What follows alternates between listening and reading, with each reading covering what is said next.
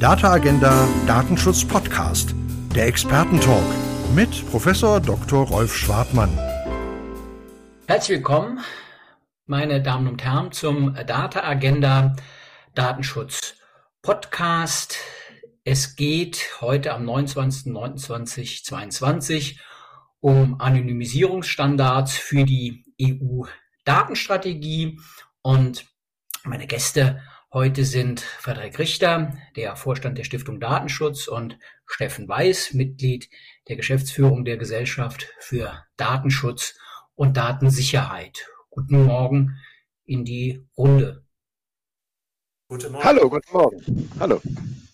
Ja, ich ähm, erläutere mal, worum es geht. Die neuen Datenakte der Europäischen Union stehen im Zentrum der datenschutzrechtlichen Diskussion. Im Herbst 2022 ist der Data Governance Act in Kraft. Der Data Act und die KI-Verordnung gehen auf die Zielgerade und der Entwurf einer Richtlinie zur KI-Haftung wird aktuell schon diskutiert. Und ähm, ja, die DSGVO, die gibt es natürlich auch noch immer noch und die soll es auch immer geben und sie wird äh, durch die auf die Datenteilung angelegten Datenakte der EU-Datenstrategie in ihrem Regelungsbereich nicht berührt. Hm, wir müssen die DSGVO in Wechselwirkung mit dem entstehenden Recht sehen und sie ja auch, als Wissenschaft und, und Praxis da reinbringen. Und ähm, ja, ein Mittel dazu, die DSGVO in Anführungsstrichen gangbar zu machen in der Welt der neuen Datenakte, ähm, ist die Anonymisierung und die Pseudonymisierung. Und diese Mittel sieht die DSGVO ja auch schon vor, um Daten wirtschaftlich ähm, verwenden zu können.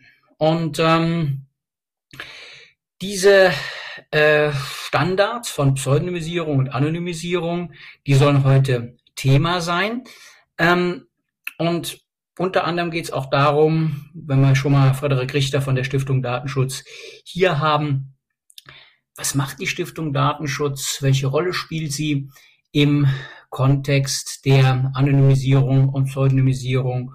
Und ähm, ja, diese Themen stellen sich hier. Vielleicht noch ein paar Worte zu äh, den beiden Gästen. Frederik Richter ist, wie gesagt, Vorstand der Stiftung Datenschutz ähm, hat Rechtswissenschaft in Hamburg studiert und ähm, Masterstudiengang Informationsrecht an den Universitäten Wien und Hannover gemacht. Und äh, das hat er, das kann man äh, schon mal sagen, mit ähm, Steffen Weiß gemeinsam. Die haben diesen Studiengang beide gemacht. Da kommen halt tolle Leute raus. Und man muss natürlich sagen, dass auch ähm, die Kölner Forschungsstelle für Medienrecht einen Studiengang ähm, hat, wo ähm, gute Leute rauskommen. Leider nicht die beiden, die heute hier sitzen. Ähm, das ähm, ist ähm, ja ein ähm, Ergebnis des Studiengangs des Kollegen Forgo.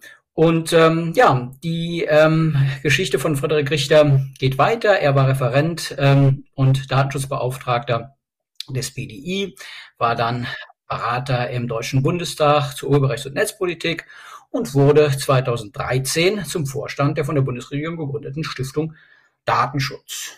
Und ähm, ja, in dieser Eigenschaft ist er immer noch aktiv und heute hier. Frederik Richter äh, ist äh, diskutiert zusammen hier mit, mit Steffen Weiß. Steffen Weiß ist äh, Mitglied der Geschäftsführung für Internationales der Gesellschaft für Datenschutz und Datensicherheit. Er macht bei der GDD viele wichtige und ähm, qualifizierte Dinge.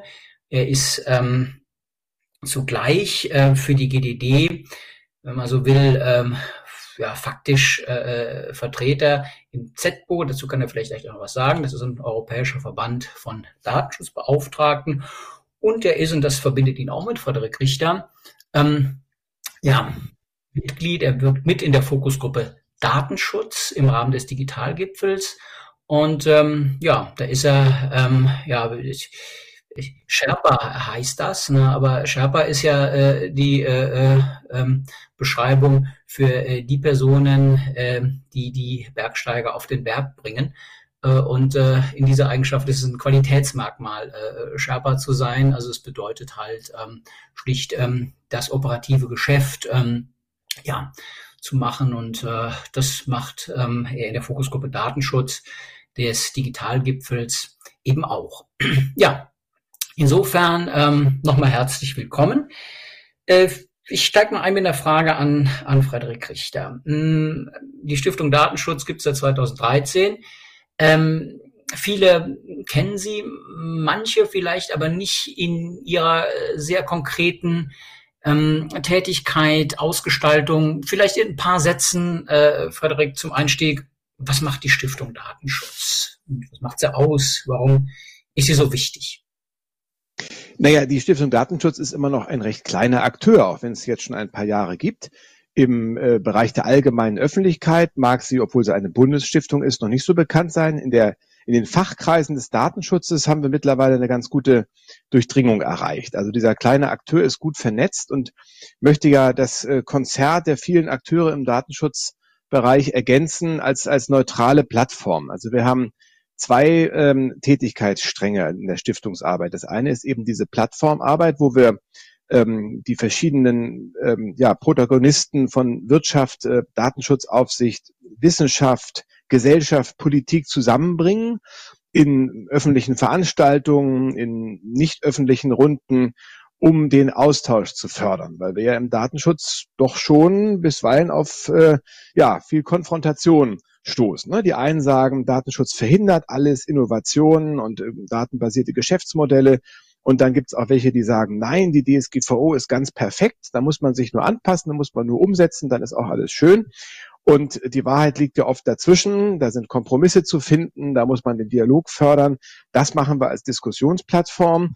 Und dann haben wir natürlich auch noch eine, sozusagen eine Erklärschiene, wo wir ähm, Instruktionen liefern für kleine Akteure, also für kleine Verantwortliche, für Organisationen, die eben auch das volle Programm der DSGVO-Compliance umsetzen müssen und oftmals nicht die Ressourcen haben, ähm, das zu meistern.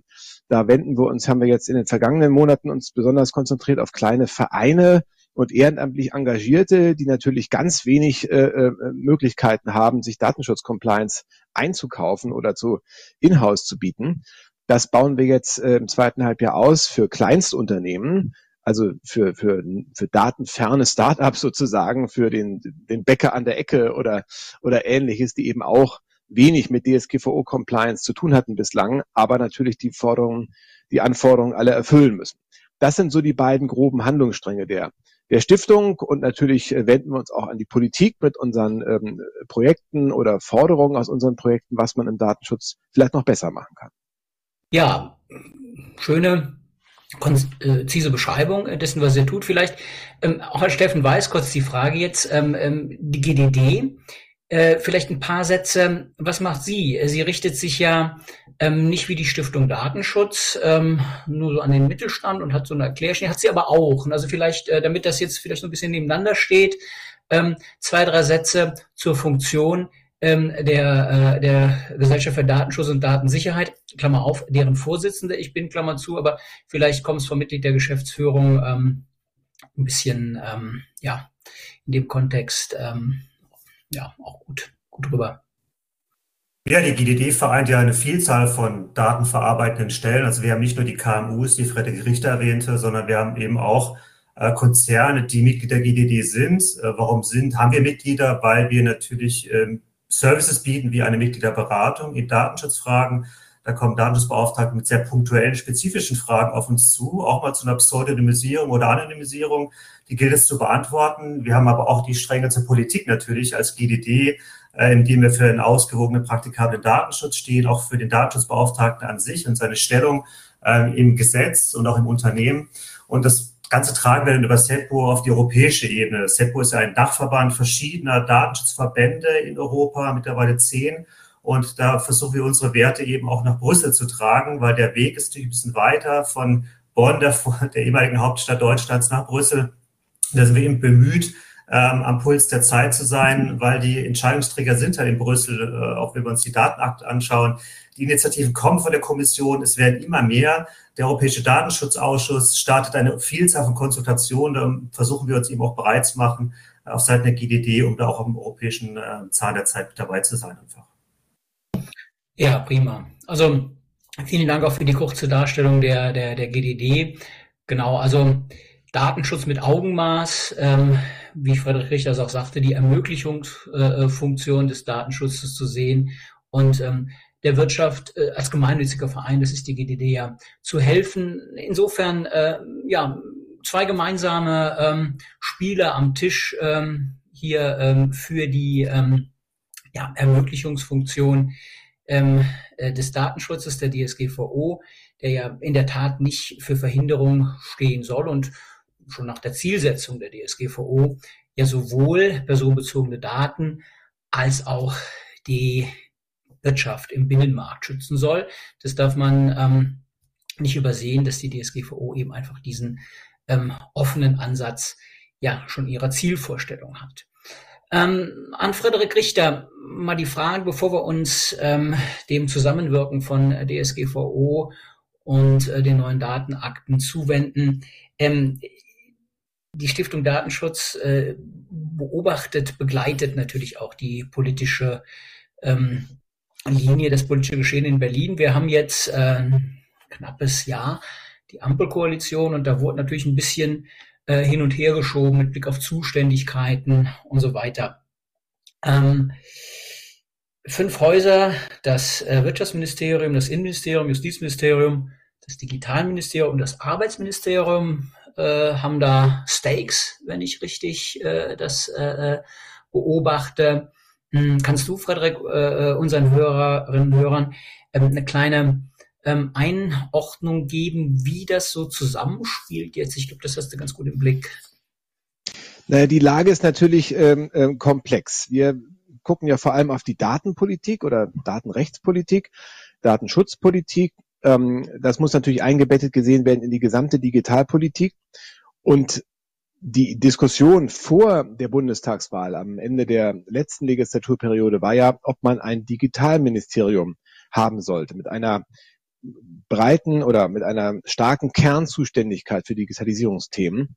Nun haben wir zwar offiziell ein Digitalministerium, das ehemalige Bundesverkehrsministerium nennt sich jetzt ja Ministerium für Digitales und Verkehr. Und diese Reihenfolge ist ähm, äh, dort auch sehr wichtig zu nennen. Aber das ist natürlich keine All Alleinzuständigkeit für Digitalisierung und auch nicht für Daten. Und ähm, da wird es natürlich dann schwierig, wenn viele Akteure äh, mitmischen. Ähm, in der Aufzählung fehlte noch das Bundesforschungsministerium, das mischt auch noch mit. Das sieht man jetzt ganz gut ähm, an einem äh, Akteur, ähm, der noch kommen soll, nämlich das Dateninstitut, was ähm, ja die Koalition beschlossen hat zu gründen, von dem viele noch nicht so genau wissen, was es denn eigentlich machen wird. Ähm, bislang gehen wir davon aus, dass es dem Beispiel des äh, britischen äh, ODI, dem Open Data Institute, in gewisser Weise nachempfunden sein wird, sich also um offene Daten kümmert, also um Daten, die nicht von der DSGVO reguliert werden. Ähm, das ist aber noch nicht klar und da wollen jetzt sehr viele Ministerien ähm, ja mitmischen, sage ich mal so untechnisch, also involviert werden. Und vielleicht ist das auch ein Grund, dass wir das Dateninstitut noch nicht sehen. Es sollte eigentlich sehr schnell gegründet werden. Also in diesem äh, Anfang des Jahres und in diesem Frühjahr hieß es, geht es los und nun geht es immer noch nicht los. Und äh, wo es auch nicht losgeht, das ist das Digitalbudget. Da waren mal fünf Milliarden Euro im Gespräch, um die Digitaloffensiven oder auch die datenpolitischen Offensiven der neuen Bundesregierung voranzubringen. Ähm, das ist noch nicht mal im Haushalt eingestellt, ähm, weil man sagt, das klingt ja auch logisch. Wir müssen erstmal wissen, was wir machen wollen mit dem Geld. Das heißt, wir brauchen erstmal die neue digitale Agenda. Wir brauchen erstmal ähm, eine äh, Digitalstrategie und äh, darin äh, enthalten natürlich auch eine Datenstrategie. Ähm, nun werden sich äh, viele Hörende vielleicht erinnern, es gab ja schon mal eine Datenstrategie. Vor eineinhalb Jahren wurde die beschlossen von der letzten Bundesregierung noch im Februar 21. Und da standen natürlich viele Sachen drin, die noch aktuell sind. Ähm, äh, manches war ein bisschen ähm, unscharf. Es wurde gefordert eine neue Datenkultur, wo man nicht genau wusste, was, was heißt das jetzt eigentlich. Aber es wurde auch gesagt, beim Umgang mit Daten und auch beim, beim rechtssicheren Umgang mit Daten muss die öffentliche Hand ein gutes Beispiel geben. Ähm, da haben dann äh, manche orthodoxe Datenschützer gesagt, na ja, das gute Beispiel ist ja nicht, wenn man bei der Registermodernisierung zum Beispiel auf die einheitliche Steuer-ID als Identifikationsmerkmal setzt. Und ein gutes Beispiel sei auch nicht, wenn man die Vorratsdatenspeicherung jetzt wieder fordert, trotz aller entgegenstehender EU-Rechtsprechung. Gut, aber das sind alles so Seitenaspekte. Die Frage ist ja, kriegen wir eine Daten- und Digitalpolitik aus einem Guss hin? Und die, die Wahlperiode hat jetzt eben schon ein Jahr hinter sich. Es muss jetzt natürlich bald losgehen, wenn man da viel erreichen will. Das Spektrum ist gigantisch. Das reicht von der Verwaltungsdigitalisierung und IT-Konsolidierung und ähnlichen Sachen bis eben wirklich zum, zur konkreten Daten, auch Datenschutzpolitik. Da ist ja auch etwas zu erwarten. Das erwähnte Bundesarbeitsministerium ähm, wird im, im Zusammenspiel mit dem Innenministerium einen Entwurf zum Beschäftigten-Datenschutz wohl jetzt bald vorlegen. Da hieß es im zweiten Halbjahr. Mal schauen, was da kommt. Ähm, dann wird das Bundesinnenministerium, was weiterhin für das Datenschutzrecht, das nationale Datenschutzrecht, was die DSGVO begleitet, zuständig bleibt, äh, wird einen Entwurf vorlegen für eine, ja, wie es heißt, Institutionalisierung der Datenschutzkonferenz der Aufsichtsbehörden.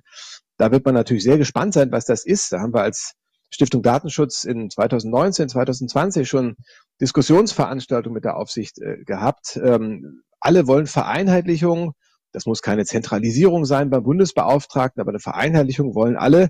Da werden wir auch sehr gespannt sein, was da für Lösungen kommen. Und äh, manche Dinge sind vielleicht jetzt schon obsolet, denn wenn im Koalitionsvertrag steht, dass die ähm, Regierung ein ähm, Datengesetz machen will, dann sagt man sich, naja, ein Datengesetz, das liegt ja im Entwurf schon vor, aber aus Brüssel und nicht aus Berlin. Also das wird auch sehr spannend sein, was da noch für Spielräume bleiben und welches Ministerium sich dann da die Federführung ja, äh, so greift, dass es auch da äh, lenken kann. Ne? Das Digitalministerium hat da viel Federführung. Mal schauen, wie das Zusammenspiel klappt. Ja, vielen Dank. Das ist ähm, ja wirklich schöner, schöner Überblick äh, mit ein paar interessanten Punkten gewesen. Ähm, Stichwort Dateninstitut. Naja, ähm, nach dem, was ich weiß, soll der Digitalgipfel, der ja ähm, im Dezember stattfindet, ähm, da so, eine, so einen Schub bringen, äh, auch von Seiten des, des BMI. An der Stelle vielleicht ähm, der kurze Hinweis, dass die Fokusgruppe Datenschutz ähm, weiterhin im, im, im BMI angesiedelt ist, die Fokusgruppe Datenschutz des Digitalgipfels und dass wir gerade mit Blick auf das Dateninstitut gerade in Gesprächen sind äh, mit dem BMI, wie wir da helfen können, was wir da machen können. Also das äh, wäre vielleicht auch ein schönes Thema für einen, für, einen, für einen weiteren Podcast, das Dateninstitut, wirklich eine spannende Sache. Ich denke, ähm, da wird ein Schub ähm, kommen über den Digitalgipfel. Ja, ähm, vielleicht zu, zu Steffen Weiß. Hm, Frederik Richter hat es angesprochen die ähm, ja, Frage, wie kann man ähm, die Digitalisierung mithilfe äh, der DSGVO und der Geltung der DSGVO in Europa nach vorne bringen. Also die neuen Datenakte, die gehen ja auf Datenteilung. Das ist ja ähm, auch schon aus der DSGVO bekannt. Wir haben die Datenportabilität, aber das ist schon noch ein anderer Ansatz zu sagen, also zum Nutzen aller sollen viele Daten, personenbezogene, nicht personenbezogene Daten geteilt und eingesetzt werden. Und wir haben natürlich ähm, in allen neuen Datenakten ähm, den eisernen Grundsatz, dass die DSGVO, sofern die Daten personenbeziehbar sind, ähm, eingehalten werden muss ähm, bei jeder Datenverarbeitung. So sehen wir natürlich, dass ähm,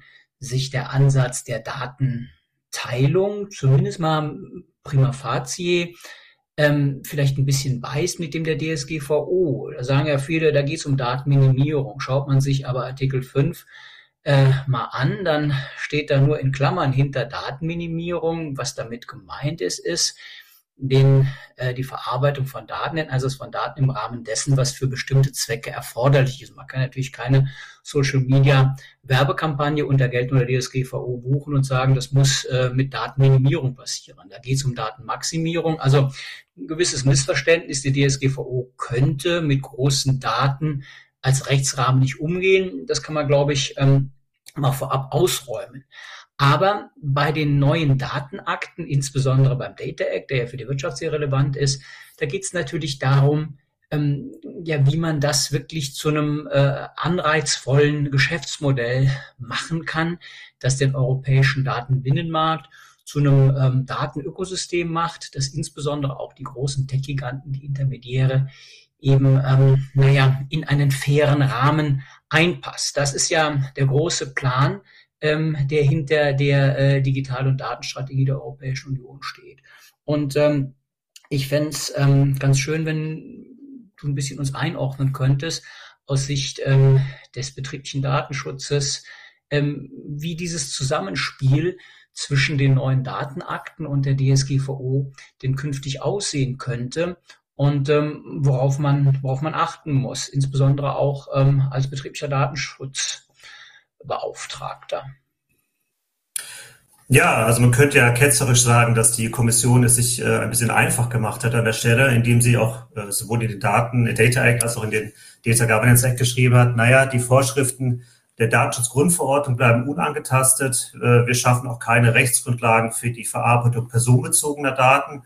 Ähm, aber so einfach ist es dann doch wieder nicht, wenn man sich mal ein bisschen genauer mit diesen Datenakten auseinandersetzt. Ich gebe zu, als jemand, der praktischen Datenschutz macht, war es nicht so einfach, so ein, solche Gesetze zu greifen, weil wir kommen natürlich aus der Ecke der Grundverordnung. Einerseits die Datenschutzgrundsätze aus Artikel 5, die du erwähnt hattest, mit, dem, mit der Datenminimierung, der Speicherbegrenzung, also sehr, ähm, ja, manchmal formalistische Anforderungen an die Verarbeitung personenbezogener Daten, da kommen wir her. Und dann müssen wir uns mit einem Gesetz auseinandersetzen, das das Datenteilen eigentlich möchte und Strukturen schaffen möchte, damit das Datenteilen und die, vor allem die Datenweiterverwendung ermöglicht wird. Das ist nicht einfach und muss irgendwie eingeordnet werden. Das habe ich mal gemacht. Und ähm, um das mal ein bisschen einzuleiten, also der Data Act möchte, hat verschiedene Ziele, die er mit sich bringt. Er möchte den Zugang zu Daten erleichtern und vor allem deren Weiterverwendung. Das ist ein wichtiger Baustein des Data Actes, wo er auf die Hersteller von Geräten abzielt, die ja immer wieder Daten sammeln über ein Nutzerverhalten und das für sich entsprechend verwerten, aber kein anderer kriegt da irgendwie Zugang zu. Das wollte man ändern, indem er gesagt hat, da gibt es dann Zugangsrechte für die Nutzer äh, der Daten, damit sie die weiterleiten können, auch zugunsten Dritter. Nur wenn man sich den Punkt mal genauer anschaut, wenn es um personenbezogene Daten geht, bleibt es aber der Grundverordnung, die den Maßstab bildet für die Beurteilung, geht das oder nicht. Das heißt, hier haben wir eine Schnittmenge, eine Überschneidung mit dem Datenschutz, auch für den betrieblichen Datenschutzbeauftragten, der dann an den Tisch geholt werden müsste, bei der Frage, na ja, wie können wir denn jetzt einem Nutzer die Daten bereitstellen, nämlich diese Teil mit einem Dritten. Jetzt haben wir das Problem, dass in den Nutzerdaten auch Daten von anderen Betroffenen sind. Das ist ja ein realistisches Szenario, wenn ich ähm, mehrere Nutzergruppen habe, die ein IoT-Device angedockt sind und eben für personenbezogene Daten von verschiedenen Leuten verarbeitet werden. Das muss irgendwie in Einklang gebracht werden und da ist ja der Datensbeauftragte wieder dabei, um das mit zu beurteilen. Also er kann da nicht äh, beiseite geschoben werden. Also da ist er nicht unangetastet, wie die, wie die Kommission das gerne sehen würde. Ähm, wenn wir uns den Data Governance Act anschauen, der ja eher die Rahmenstrukturen schafft für den Datenteilen, der ähm, auch wieder keine Rechtsgrundlagen schafft für die Datenverarbeitung, der die, die Governance-Struktur aufbereiten will, indem er zum Beispiel ähm, Spielregeln schaffen will für die Datenweitergabe des öffentlichen Sektors. Ähm, er möchte Datenintermediäre einrichten und regulieren. Er möchte den Datenaltruismus und die Datenspende fördern. Ähm, das möchte er gerne alles machen. Er schafft Strukturen zur Transparenz, zur Fairness, wenn es um solche Spielregeln geht, auch der Datennutzung. Aber er greift dann auch wieder nicht in den Datenschutz ein auf der einen Seite, indem er sagt, naja, Grundverordnung unangetastet. Auf der anderen Seite, naja, wenn ich beurteilen muss, ob das, ob die Datenweitergabe personenbezogener Daten erlaubt ist oder nicht, dann bin ich wieder im Datenschutz drin. Also sind wir wieder mit am Tisch. Das Ganze schwer ähm, in Einklang zu bringen. Und deshalb wenn ich das schon mal einleiten darf, so ein bisschen, haben sowohl Data Governance Act als auch Data Act versucht, gewisse Instrumente des Datenschutzes mit ins Gesetz zu holen, um da die Interessen von äh, den Datenweiterverwendern, aber auch von den Betroffenen irgendwie in Einklang zu bringen. Und das sind halt Anonymisierung und Pseudonymisierung, die an vielen Stellen auftauchen als Mittel, um das irgendwie in Einklang zu bringen und wo wir natürlich die Expertise haben im Datenschutz, wie es möglicherweise vonstatten gehen kann. Und da wäre es natürlich höchst interessant, weil da können wir, wenn man mich fragt, einen Beitrag leisten, wie ein Datenteilen funktionieren kann, auch mal ermöglicht werden kann, weil in der bisherigen Situation die Kommission nicht, naja, ähm, die Schussbar gehabt hat, zu sagen, wir bauen Rechtsgrundlagen, damit das Teilen auch wirklich legitimiert werden kann, sondern sie haben das den Datenschutzball wieder zur Grundverordnung geschoben und hier äh, setze ich mal damit auseinander. Aber wir merken, dass gerade bei der Datenweiterverwendung da wir oft an, an Grenzen stoßen, was eine Zulässigkeit anbelangt. Und wir können dann mit diesen Instrumenten doch möglicherweise etwas erreichen, Anonymisierung und Pseudonymisierung. Ja, das ist ja dann in der Tat so eine Nagelprobe für die DSGVO. Ne? Sie ist ähm, auf die Welt gekommen als ähm, Ermöglichungsinstrument ganz deutlich aus der Zielrichtung äh, äh des Artikel 1 ablesbar, dann wird sie natürlich nicht immer so gelesen. Äh, jetzt haben wir aber den politischen Willen aus Europa, der genau das tut, was Steffen Weiß gerade beschrieben hat, nämlich ein europäisches Datenwirtschaftsrecht erzeugen. Das wird nicht neben die DSGVO gestellt oder gewisserweise schon, es wird aber vor allen Dingen verwoben, weil die DSGVO ja in den neuen Datenakten ja auch, äh, wenn man äh, so will, wirkt und ähm, die ähm, Rechtmäßigkeitsvoraussetzungen schaffen muss. Und in der Tat ist natürlich ähm, das, was die DSGVO immer schon will, Anonymisierung, Pseudonymisierung mit Standards, die dann eben auch ähm, ja ein kleines Unternehmen anwenden kann, verstehen kann, natürlich ähm, wirklich der Ansatz, den die DSGVO auch möchte. Und da treffen sich dann die beiden Königskinder äh, nämlich die neuen Datenakte und die DSGVO und ähm, kommen vielleicht zusammen. Aber das ist kein Selbstläufer, glaube ich. Vielleicht äh, an der Stelle nochmal den Ball zu Frederik Richter. Ihr macht doch als Stiftung Datenschutz den neuen Datenakten ja auch ähm, Veranstaltungen habt ihr schon gemacht. Ihr holt ja da, die GDD macht das auch, die DAFTA steht unter äh, dem Motto der neuen Datenakte. Äh, das ist jetzt einfach das, das, das spannende äh, Thema in der Perspektive. Ähm, wie wird dieses europäische Datenwirtschaftsrecht mit Blick auf die DSGVO gesehen? Was ist ein Befund äh, von Seiten äh, äh, der Veranstaltung hier Stiftung Datenschutz? Und ähm, dann natürlich auch die interessante Frage Pseudonymisierung. Da hat der Digitalgipfel Fokusgruppe Datenschutz ja schon, schon vorgelegt und Anonymisierung ähm, das scheint mir ja auch nochmal ein ähm, interessanter Punkt zu sein, den wir hier ähm, mal ein bisschen vertiefen können. Ja, wir versuchen ja bei der Stiftung Datenschutz immer Dinge zu tun, die sonst keiner im Datenschutz macht, die aber trotzdem gemacht werden sollten. So waren wir die ersten, die 2017 schon vor Anwendung der DSGVO ein Projekt zur Datenportabilität zum Artikel 20 hatten und waren skeptisch, was wohl daraus werden wird. Und es wurde eben nicht viel daraus. Und wir waren jetzt in diesem Jahr die ersten, die Veranstaltungen zum Data Act ähm, gemacht haben und sind natürlich auch da sehr gespannt, was aus diesen neuen Datenzugangsrechten werden wird. Und ähm, auch im Bereich der Anonymisierung äh, starten wir ja mit etwas, was wir äh, gleich nochmal äh, erwähnen können. Ähm, beim Data Act ist die Lage ja schon sehr spannend, denn das Echo ist, was ich wahrnehme, was wir in diesen Veranstaltungen wahrgenommen haben, ist durch die Bank nur kritisch. Also es gibt da kaum Begeisterung außerhalb der EU-Kommission für diesen neuen Vorstoß. Ähm, niemand ist dagegen, mehr Datennutzung zum allgemeinen Wohl oder zur Innovation oder zum Wettbewerbsausgleich ähm, zu fördern. Die Frage ist bloß, wie man das hinkriegt. Und ähm, wir hatten in einer Frühstücksveranstaltung und bei einer Tagesveranstaltung ähm, Vertreter von Verbraucherschutz, Datenschutzaufsicht von Landes- und Bundesebene, ähm, Mittelstand, ähm, Wissenschaft, verschiedene zu Gast und alle waren sehr, sehr skeptisch. Denn ähm, das eine ist natürlich äh, der Effekt, der aus diesen Datenrechtsvorschriften selber kommen wird. Werden dann wirklich Nutzerinnen und Nutzer dieses Instrument nutzen, die ähm, Zugang zu Daten, an deren Erzeugung sie beteiligt waren, ähm, zu verlangen und dann mit diesen Daten irgendwas anfangen zu können, sei es selber oder woanders. Das ist, ähnelt ja dem Konzept von Artikel 20 DSGVO, der eben auch nicht genutzt wurde von der, von der Verbraucherschaft. Und dann, wie wird das Zusammenspiel sein mit dem Datenschutzrecht? Ähm, wurde schon gesagt, die EU-Kommission schreibt halt rein, das ist alles völlig getrennt. Das eine ist der Datenschutz, das andere ist das Datenrecht. Und das läuft dann völlig parallel und entkoppelt und ganz klar getrennt. Ähm, und dann sollen Nutzende Datennutzungsverträge, also Datenlizenzen abschließen, wenn diese Daten ähm, vom Betreiber einer bestimmten Infrastruktur eines äh, digitalen Devices genutzt werden sollen. Das wird also sehr, sehr kompliziert. Da haben wir eine ja, Kon Kontraktualisierung, nannte es ein Wissenschaftler mal. Also eine immer mehr Verträge bekommen wir in die, in die Datennutzung hinein, zusätzlich zu den betroffenen Rechten aus der DSGVO. Also es kann dann ein, ähm, ein Nutzer äh, zum Beispiel Auskunft verlangen und ähm, äh, Abschluss eines Datennutzungsvertrages und Datenzugang. Also das, das wird, äh, werden sehr komplexe Rechtsverhältnisse.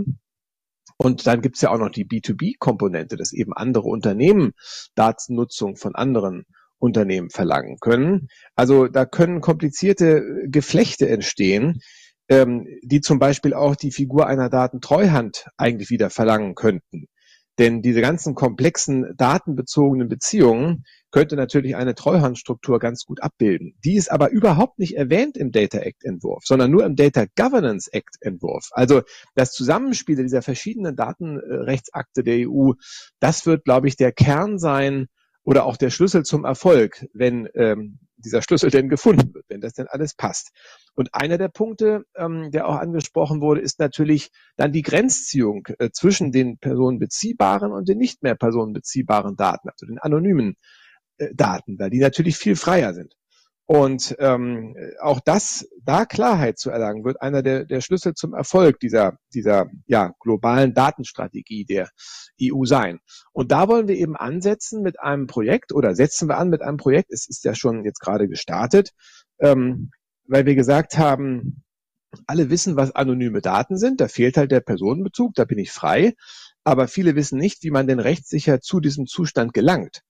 Es gibt ein mittlerweile schon zweieinhalb Jahre altes Positionspapier des äh, Bundesdatenschutzbeauftragten, wo er sich zum Recht, zur rechtlichen Einordnung der Anonymisierung ähm, geäußert hat und hat gesagt, ähm, das ist eine Datenverarbeitung, das braucht eine Rechtsgrundlage.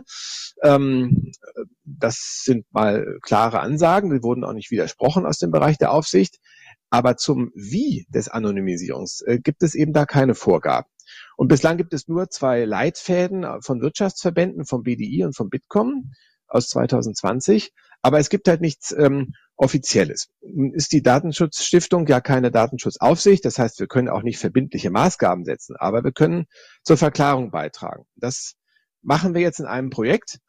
Ähm, an diesem Ende dann in diesem Ende dieses Jahres präsentiert werden sollen, ein, ein Leitfaden zum Anonymisieren, der besonders auch vom Mittelstand genutzt werden soll, und eine ähm, äh, Vorstufe für Verhaltensregeln zur, zum Anonymisieren. Auch ein Instrument der DSGVO, was noch äh, ganz wenig benutzt wird, ähm, was ja auch äh, die, die äh, DSGVO in einer Weise operationalisieren helfen soll, äh, neben der Datenschutzzertifizierung, die ja auch noch nicht richtig genutzt wird. Also zwei vielversprechende Instrumente im Bereich des Datenschutzrechts, die ähm, noch nicht äh, ausreichend genutzt werden. Und im Bereich der Verhaltensregeln, da wollen wir jetzt mal vorankommen mit diesem Projekt. Ja, in der Tat, ähm, glaube ich, ist, ähm, ist das, was, wo sich alle einig sind. Die Anonymisierung, die muss in irgendeiner Form eine Rolle spielen. Ansonsten kommt man äh, in diesem Konstrukt nicht weiter. Ähm, der europäische Gesetzgeber der hilft erstmal nicht und die Stiftung Datenschutz ähm, geht auf den Platz, um jetzt eine erste ja, Guideline zu geben, wie das aussehen könnte.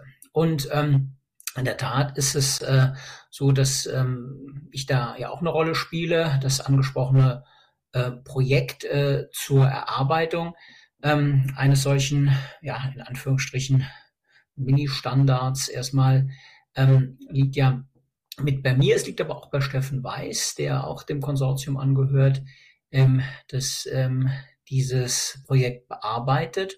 Und insofern würde ich ganz gern mal an Steffen nochmal weitergeben, damit man vielleicht einfach mal den Hörerinnen und Hörern erklärt, hm, was ist genau der Plan? Wie soll das ausgefüllt werden, was Frederik Richter gerade skizziert hat? In welcher Weise soll das konkret ähm, helfen?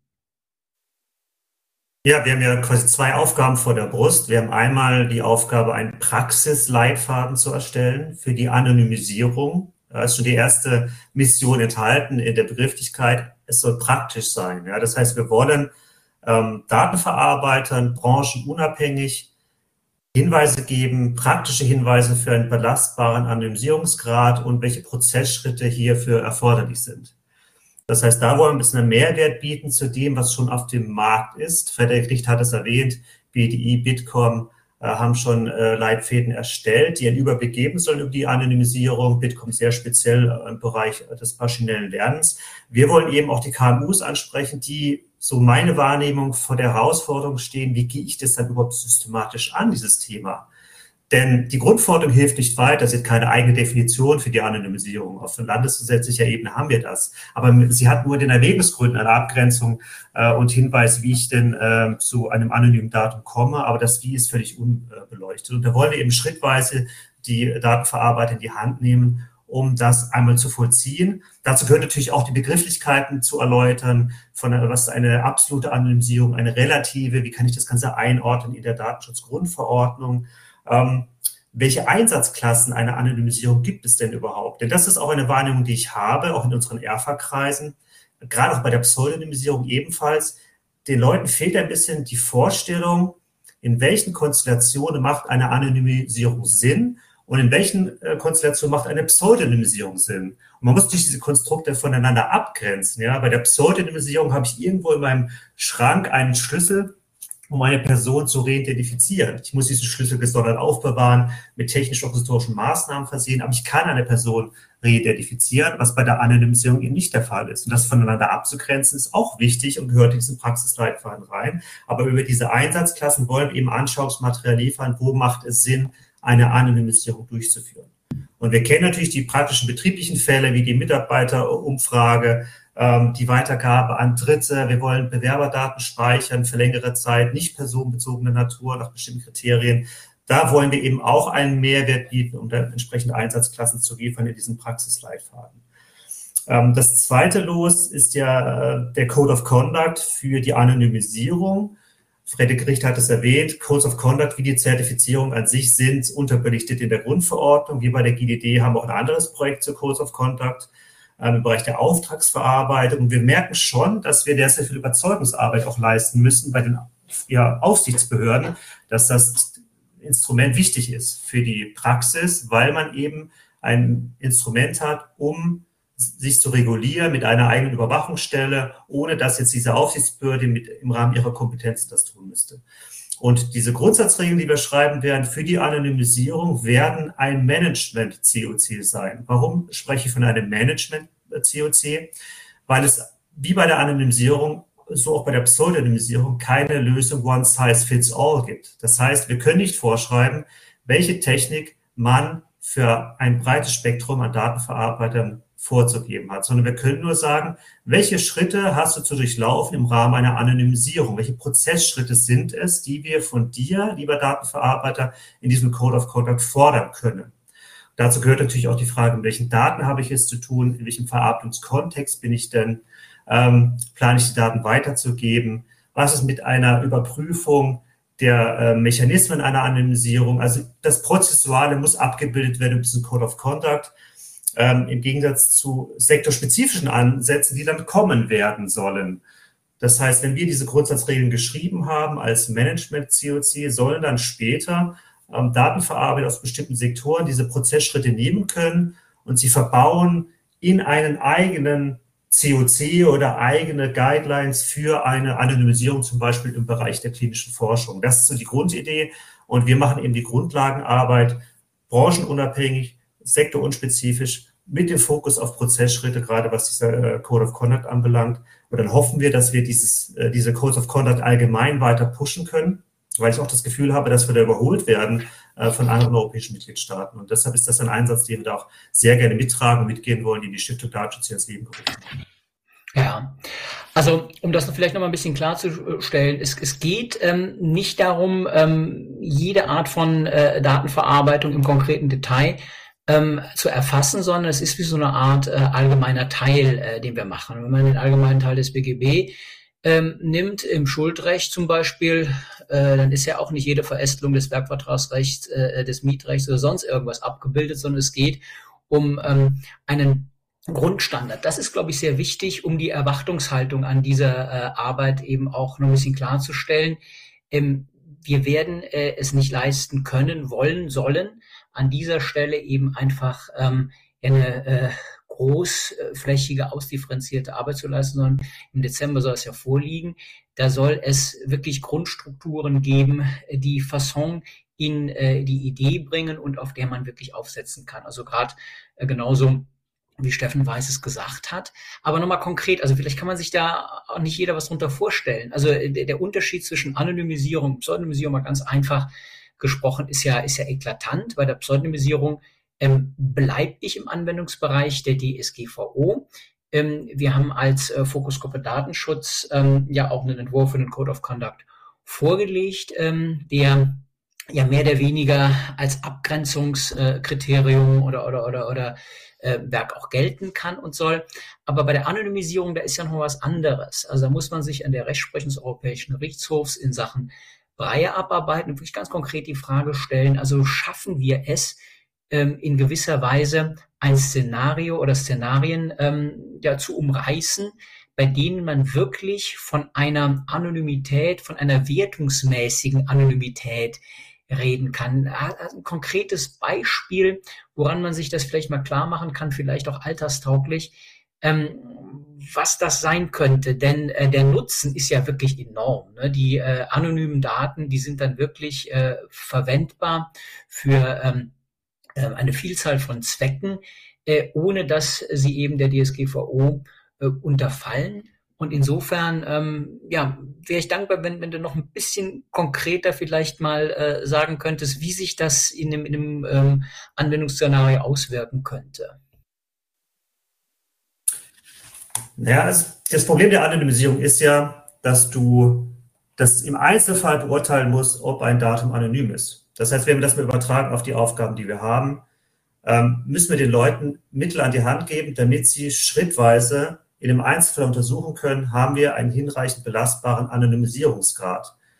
Wenn du nach Beispielen fragst, im Bereich der äh, Mitarbeiterumfrage ist ja immer wieder das, äh, der Mythos, ja, wie viele Personen ist es denn anonym? Ja, wie viele Personen muss ich zusammenfassen im Rahmen einer Mitarbeiterumfrage und Befragung, damit wir sagen können, okay, das ist hinreichend anonym. Und dann gibt es dann ja, Hinweise der Aufsichtsbehörden, ja, ab sieben wäre so ein Richtwert, wo man schon von einer äh, Anonymisierung sprechen kann. Aber dann immer mit dem Hinweis, ja, man muss auf die Zusatzinformationen achten, die im Einzelfall ein Verantwortlich haben könnte, um dann eine Person doch wieder zu reidentifizieren, selbst wenn ich Personen zusammengefasst habe in einer, in einer Abteilung von äh, sieben Leuten oder mehr. Das heißt, dass dieses Bewusstsein muss klar gemacht werden, einem jeden, es wird nicht auch im Bereich der Beispiele und Einsatzklassen den Weg geben, der für alle gleich sein wird, sondern wir können den Leuten nur Mittel an die Hand geben, damit sie das schrittweise für sich selbst beurteilen. Und es bleibt eine Entscheidung, eine Beurteilung des jeweils Verantwortlichen. Haben wir eine hinreichend belastbare Anonymisierung, so im Beispiel der ähm, Mitarbeiterbefragung. Aber auch in anderen Fällen, wenn es im Bereich des maschinellen Lernens geht, ähm, da geht es Szenarien eines Contract Lifecycle Managements, ja, wo ich Verträge zu tausendfach eines Unternehmens in die äh, verarbeite und nach gewissen Risikoklassen abscannen kann. Aber in diesen Verträgen haben wir natürlich auch gewisse personenbezogene Daten und wir haben einen Algorithmus, der trainiert wird mit diesen Daten. Also das ist auch ein Szenario, wo eine Anonymisierung sehr wichtig sein wird, damit wir zu einem Ziel kommen, einen Ausgleich der Interessen zwischen dem Datenverarbeiter, auch den Betroffenen, die eben von dieser Datenverarbeitung betroffen sind.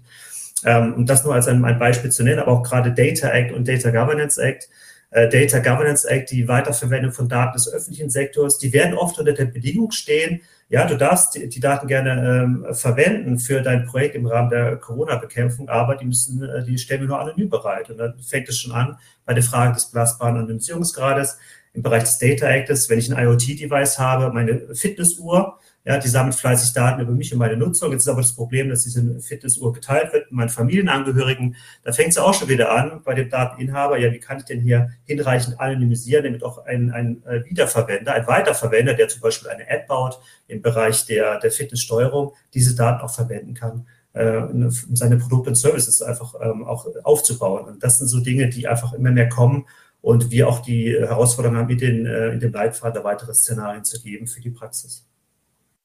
Ja, danke. Ich glaube, so wird es ein bisschen griffiger. Ähm, in der Tat, glaube ich, auch aus meiner Sicht wichtig zu betonen, dass schematische Lösungen, äh, so ab sieben kann man das alle irgendwie, irgendwie locker machen, äh, äh, natürlich immer super sind. Äh, wenn ich so ein Ding fordern würde, würde ich auch sagen, gib mir eine Zahl und mit dieser Zahl möchte ich arbeiten, die mache ich dann in irgendeine Formel rein. Ähm, das funktioniert aber so nicht. Das Leben ist viel zu bunt, viel zu facettenreich und wir haben es natürlich ähm, auch am Ende des Tages mit einer Mischung aus rechtlichen und technischen Gegebenheiten zu tun.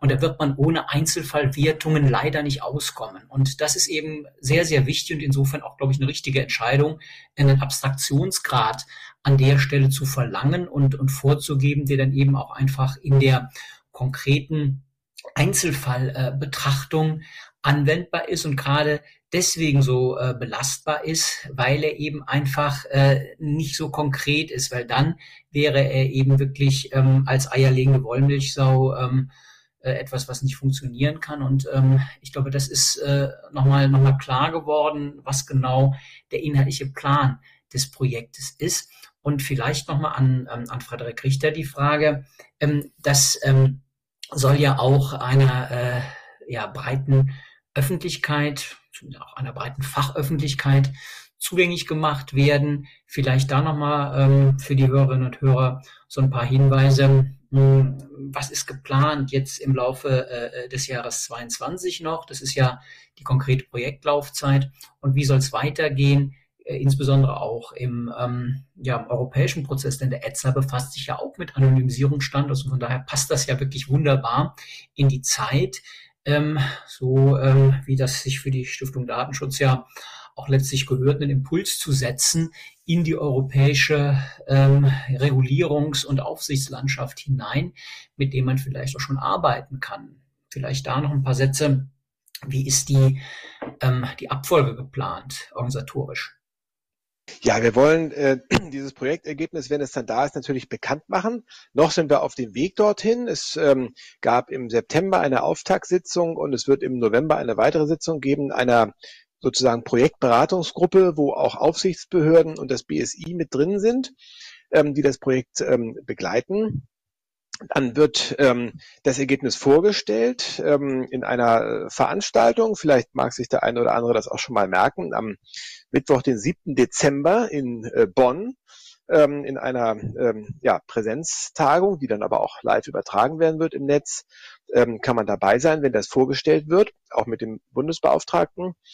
Und äh, dann geht es natürlich darum, das Ergebnis in die Praxis zu tragen. Und da wollen wir äh, gar nicht unbedingt warten, bis die Praxis zu uns kommt. Da wollen wir auch zur Praxis kommen, dann im neuen Jahr äh, mit einer Art äh, Roadshow, das dann auch an verschiedenen Punkten vorstellen. Ähm, und äh, wenn wir davon ausgehen, äh, dass wir ja vielleicht sogar die ersten sind im Geltungsbereich der DSGVO, die dazu etwas haben, dann muss man das natürlich auch in Brüssel bekannt machen. Das wollen wir auch machen mit einer Veranstaltung. Äh, dazu muss das Ganze noch ins Englische übersetzt werden. Das wird dann auch so um den Jahreswechsel herum passieren, dass wir das Ganze dann äh, breiter bekannt machen können. Und dann hatte äh, Rolf Schwartmann ja schon diesen ganz guten Vergleich gebracht äh, zum, zum Zivilrecht oder Strafrecht dieses äh, Produkt, diese Vorstufe für Verhaltensregeln, das ist ja eine Art allgemeiner Teil. Und äh, die Stiftung Datenschutz ist ja kein, keine Stelle, die nach dem Wortlaut der DSGVO das bei einer Aufsicht vorliegen könnte, um dann einen offiziellen Code of Conduct daraus machen zu lassen, sondern das würden dann eben Branchenverbände machen, die Verantwortliche vertreten ähm, also zum Beispiel der Automobilverband äh, oder ein Versicherungsverband oder ähnliche, äh, würden das dann bereichsspezifisch, sektorspezifisch äh, weiterentwickeln, spezifizieren und könnten es dann vorlegen, aber würden eben auf einem allgemeinen Basisstandard aufbauen können, so dass wir eine Einheitlichkeit in den Anonymisierungsverhaltensregeln idealerweise bekommen, wie sie, glaube ich, angemessen sind. Das ist so die, die Perspektive ins nächste Jahr hinein.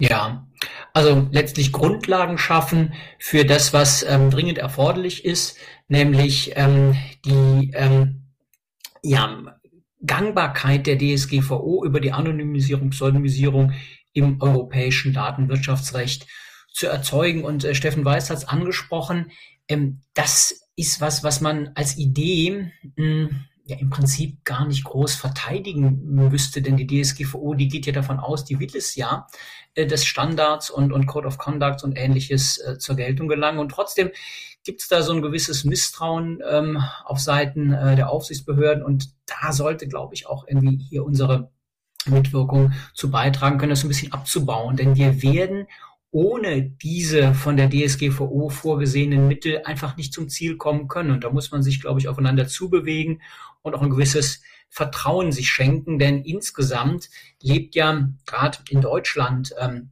der Datenschutz, auch der betriebliche Datenschutz von, ähm, von dem Vertrauensverhältnis äh, der, wenn man so will, unternehmerischen äh, Mitverwaltung, äh, für die ja der betriebliche Datenschutzbeauftragte in ganz besonderer Weise steht. Das ist ja eine Besonderheit, die aus dem deutschen äh, Recht kam, die sich sehr bewährt hat, dass man im Prinzip zwischen äh, ähm, den Staat und die Aufsichtsbehörde und den Verantwortlichen eine Stelle etabliert, die den Job macht und die eben auch wirklich für die Qualität ähm, der, des Datenschutzes steht, die den Datenschutz im Unternehmen vertritt, vermittelt und ähnliches. Und in all diese Richtungen denkt die DSGVO, wenn man das mal systematisch betrachtet, ähm, glaube ich nach wie vor, das ist ja nicht nur der betriebliche Datenschutzbeauftragte, sondern eben auch diese Mittel, über die wir hier reden, die Standards, die letztlich ja dann in der Wirtschaft im Vertrauen darauf, dass die das ordentlich machen, ähm, ja entwickelt werden dürfen. Und da braucht man am Ende des Tages natürlich die Datenschutzaufsichtsbehörden ja als Mitgestalter dieses Prozesses.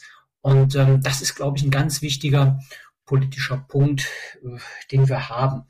Ähm, ja, mh, aus meiner Sicht ähm, ist das ähm, an der Stelle jetzt das, was wir in diesen Podcast reinbringen konnten, wollten. Ähm, es ging zum einen um die ähm, Frage, wie stehen die neuen Datenakte zur DSGVO und welche konkreten Möglichkeiten gibt es, das dann eben auch ins Werk zu setzen. Und das wäre halt die Anonymisierung, die sich neben die Pseudonymisierung stellen, wo man einen Standard ähm, entwickelt. Und das ist ein spannendes Projekt. Ein anderes spannendes Projekt ähm, auf der, äh, an der Stelle, darauf möchte ich auch hinweisen. Ähm, Kollege äh, von mir und ich, Boris Pahl, und ich geben raus äh, im Beck Verlag einen, einen, einen großen Kommentar, ein Großkommentar soll es werden, zum europäischen Datenwirtschaftsrecht. Und dieser Kommentar, ja, der soll genau das tun, was wir am Ende des Tages jetzt brauchen und vorhaben, nämlich die neuen Datenakte, den Data Act und den Data Governance Act, ins Verhältnis, ins Miteinander zur DSGVO setzen. Und das ist natürlich ein ähm, größeres Vorhaben, aber ich freue mich sehr, das an der Stelle eben auch sagen zu können. Das ist ähm, ja in dieser Woche entschieden worden, dass das Projekt kommen darf. Und ähm, ja, darüber ähm, freue ich mich und wir werden darüber auch sicherlich nochmal berichten, wie man das macht. Und möglicherweise sind ja auch die hier Beteiligten auch an einem solchen ähm, ja, wissenschaftlichen und für die Praxis äh, äh wichtigen Projekt äh, äh, beteiligt und dafür zu gewinnen.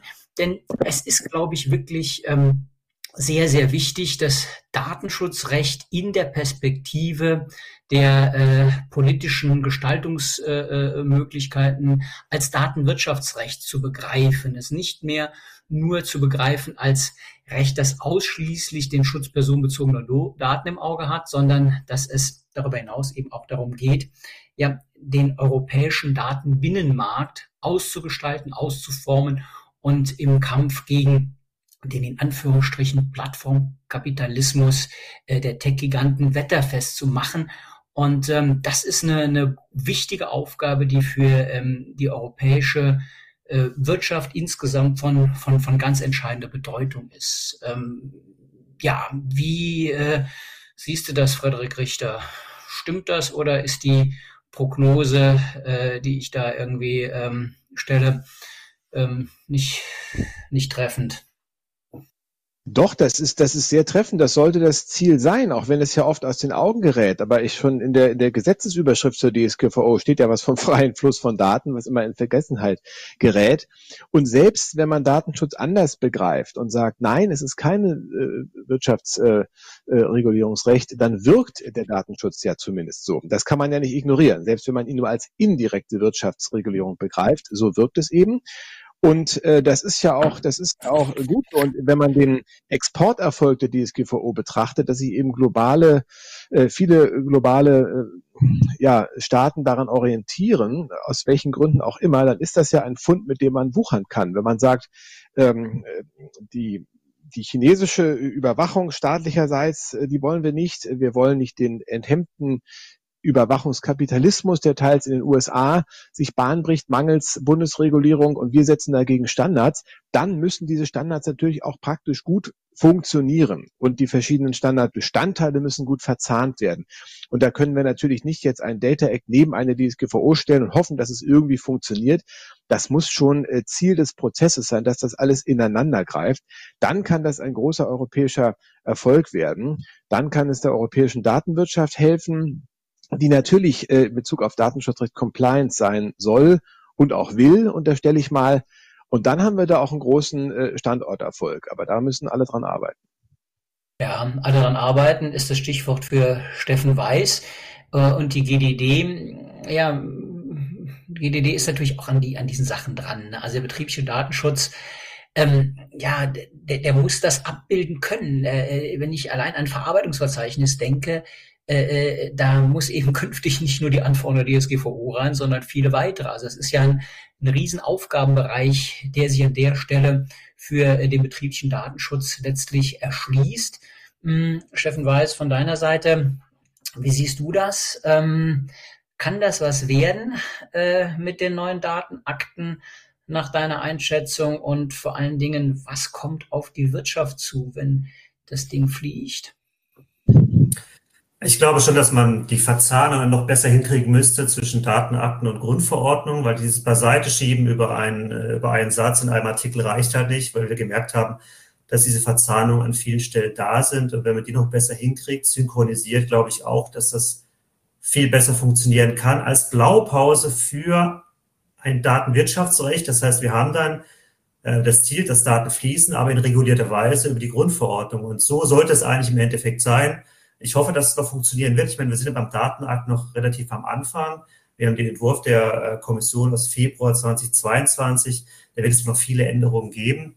Ich hoffe immer, dass diese Änderungen nicht nur mit Blick auf die äh, Klagen der Hersteller äh, gerichtet sind, die ja sagen, oh, was haben wir jetzt plötzlich für Anforderungen im Bereich des Datenteilens? Wir kennen unsere eigenen Daten selbst nicht und müssen jetzt investieren, dass die Daten fließen können, sondern dass man eben auch in den Überarbeitungen einen Blick hat auf die Verzahnung zur Grundverordnung.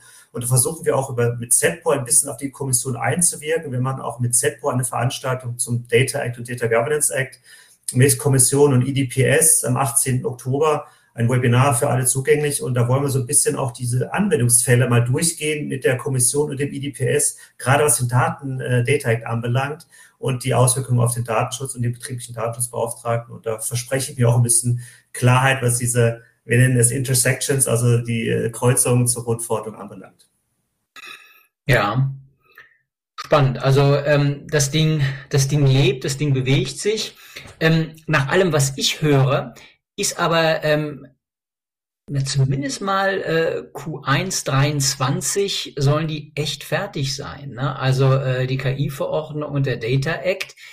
Ähm, also vor dem Hintergrund ähm, muss man da schon, wenn das alles stimmt, was wir heute hier sagen, wir die Verzahnung noch ein bisschen ähm, verbessern sollen, äh, auch sich wirklich noch bewegen. Also äh, das ist ein ähm, anspruchsvoller voller Herbst, der hier bevorsteht. Und ähm, ja, da kann man natürlich nicht, ähm, nicht genug auch ähm, darauf hinweisen, ähm, im Sinne der Transparenz, äh, was ähm, ja aus Sicht der Praxis eben einfach noch nicht funktioniert, ähm, dass es da so gut es geht eben eingeflochten wird. Und wir haben bei der DSGVO erlebt, ähm, ja, die ja wirklich auch ähm, ein, ein, das, das erste äh, äh, große Projekt der Harmonisierung äh, im Rahmen einer Verordnung war, wo man sich ähm, ja zusammenfinden musste, ähm, wie schwer das ist und wie viel da auf den letzten Meter noch passierte bei den ähm, neuen Datenakten. Da hat man äh, das ja nebeneinander. Ne? Da hat man jetzt auch noch äh, das Thema KI-Haftung, was dazukommt. Und da muss man wirklich schon, schon sehr, sehr genau gucken, sehr gut arbeiten ähm, bei allen Beteiligten und ähm, ja, wir ähm, hoffen dazu, äh, konstruktive Beiträge leisten zu können. herzlichen Dank an ähm, Frederik Richter, Vorstand der Stiftung Datenschutz und Steffen Weiß, Mitglied der Geschäftsführung der GDD für Internationales, ähm, für die Mitwirkung an diesem Podcast Anonymisierungsstandards für die EU-Datenstrategie. Liebe Hörerinnen und Hörer, bis zum nächsten Mal von meiner Seite und ähm, vielen Dank an Frederik Richter und Steffen Weiß. Das war der Data Agenda Datenschutz Podcast, der Expertentalk mit Professor Dr. Rolf Schwartmann.